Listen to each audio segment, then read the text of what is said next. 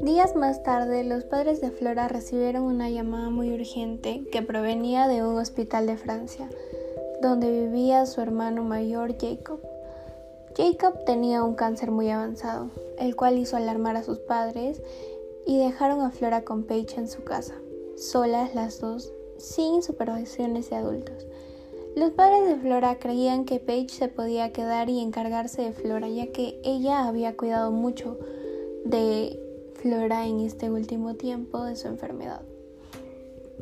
Sin embargo, Paige estaba muy molesta y dolida por lo que se había enterado entre Drake y Flora, lo cual hizo que Flora no la llamase y se quedara sola en la casa.